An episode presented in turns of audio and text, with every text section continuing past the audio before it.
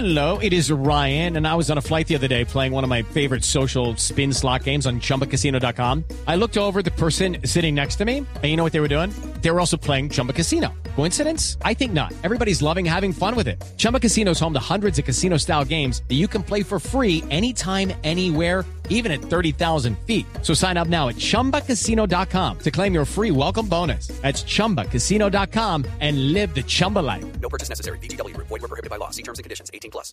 Así que nos acompaña Valentín Ortiz, que es gerente de literatura de IDARTES.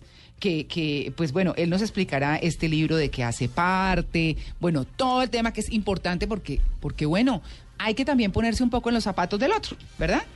Así que saludamos a nuestro invitado a esta hora. Muy buenos días. Muy buenos días, María Clara, Catalina, W y a todos los oyentes, pues un saludo en esta fría mañana de domingo. ¿Cierto? ¿Usted también lo cogió?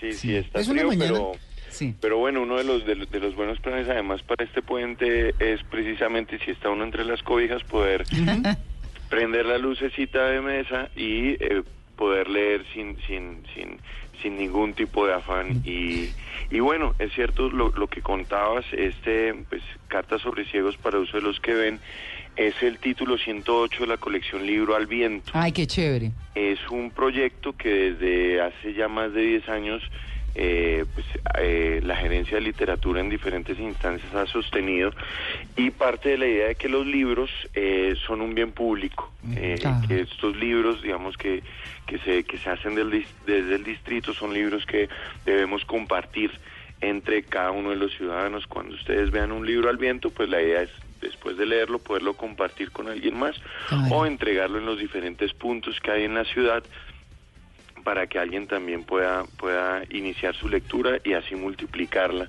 al momento de compartirla. Y pues todos estamos muy contentos con este título en especial un título que veníamos desde varios años con, con, con intención de, de- publicar eh, que digamos para para este para esta edición pudimos hacer una traducción eh, exclusiva para, para el programa.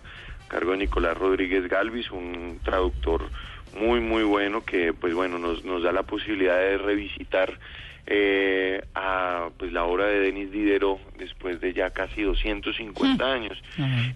y eso creo que también es uno de los, de- digamos, yo creo que el libro tiene dos, dos, dos, dos aciertos importantes. Uno, ir a un personaje tan, tan, tan clave en la manera de, de entender y vivir eh, el mundo como Diderot, que pues, digamos, ahí sí como diría Bernardo Hoyos, que todos recordamos por ser Sí. el padre de la enciclopedia y uno de los proyectos de, digamos, más, más o si no, el proyecto más importante de toda la ilustración a la, a la hora de intentar eh, clasificar, organizar todos los conocimientos disponibles hasta la época. Eh, entonces, por un lado tenemos a Diderot y por otro, lo que mencionabas con, con total claridad, cómo Sí. Podemos en un momento, digo, hace 250 años, estábamos hablando de la igualdad, la fraternidad y la legalidad. Eh, Sí. y este tipo de reflexiones de, de, de Diderot, o digamos todo lo que encontramos en, en el libro, nos hace pensar que a veces han pasado 150 años, pero todavía eh, nosotros, eh, digamos, digo, nuestra sociedad conserva ciertas, ciertas eh, series de discriminaciones o Sí. ignoran la manera de relacionarse con otros que entienden el mundo de otra manera y a partir de otros de otros Sí, de otras formas. Pero Sí. Valentín, me, me- me queda una duda porque la mayoría de los libros siempre son audiolibros, ¿no? Cuando son especializados para personas que no tienen la posibilidad de ver. ¿Salen muchos libros en braille o es más, eh, pues como más habitual el audiolibro? Claro, digo, libro al viento sale, digamos, es un libro en, en papel normal, ¿cierto? Eh, impreso. Pero eh, desde hace algunos años teníamos un vínculo eh, con el Instituto Nacional para Ciegos, el INSI, con el Ah, que sí. consideramos que era súper oportuno tener la, la, digamos, esta, esta diversidad de, de, de soportes, que es un tema que ahora digamos, como en la literatura o en el mundo editorial preocupa mucho. Entonces, que si el libro digital, que si el libro de papel. Bueno, aquí lo que decidimos hacer es sacar nuestro libro eh, de la Carta sobre Ciegos en la edición habitual del libro al viento, hacer una edición especial, un fragmento en braille para, eh, digamos, para la lectura de, de, digamos, a través del tacto. Adicionalmente tenemos una edición en digital para aquellos que no tienen el libro, una edición que se puede conseguir en la página eh, de internet del, del, del- del Instituto Sí. Digital de las Artes Elidartes.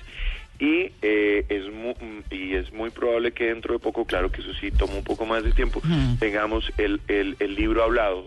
Hablan en el INSI. Es, es, Ay, ¿nos es- cuenta? ¿Cómo? ¿Nos Claro, cuenta, claro. Valentín? Claro, la idea es, digamos, y es, y es también la idea del proyecto, es poder siempre ampliar nuestro, nuestro horizonte de acción, nuestro rango de acción, para que tengamos cada vez más y mejores lectores. Entonces, la idea es esa, es poder tener eh, en papel para los, para los videntes, en braille, en tinta braille, que es, como ustedes han visto, es, ese- es esa, ese, ese ¿Alto relieve? esa escritura, sí, Sí. En, en, en relieve son unos puntos que eh, traducen lo que serían las letras y que permiten a un invidente, siguiendo las líneas de, de, pues, de- de sus dedos, poder hacer una lectura del, del- de ese mismo texto. Bueno, ahí está. ¿Ah? Y no, además hay una cosa muy curiosa, Sí. es cierto, el audiolibro en estos momentos o el libro hablado tiene mucha mayor salida, digamos, un libro de, de una extensión mayor, lo ideal es leerlo en audiolibros, pero para la formación de los, eh, digamos, lectores eh, en braille, para los pequeños jóvenes o gente que, digamos, por una u otra razón, eh, digamos, han perdido, eh, digamos, el, el, el sentido de la vista, Sí. el braille les permite, digamos, iniciar ese proceso de, de, digamos, de manejo del código, de los puntos, lo mismo que la escritura, que es una cosa también muy, muy importante. Sí. eh, Es un ejercicio, ¿ah? no, es, es de verdad es Sí, sorprendente. tremendo. y, de, y de eso también nos habla el libro sobre, digamos, muchas veces partimos de que el mundo que tenemos por nuestros sentidos y por nuestras condiciones es el único y es estable y que es la única manera de ver y entender el mundo. Claro, bueno, y en este país tan con tan bajo índice de eh, lectura, eh, si los niños no ven a los papás leer, no van a ser lectores. Entonces Sí. hay que hacer un esfuerzo. Hay niños que se leen hasta por iniciativa propia, ¿no? Hasta Lo el que, todo lo que ven por ahí, sí. Y uno tiene que fomentarles eso. Entonces hay que hacer el esfuerzo, pegarles el empujón, si no los ve uno como tan, tan, tan lectores, pero poco a poco se tiene que ir hacer, haciendo ese trabajo.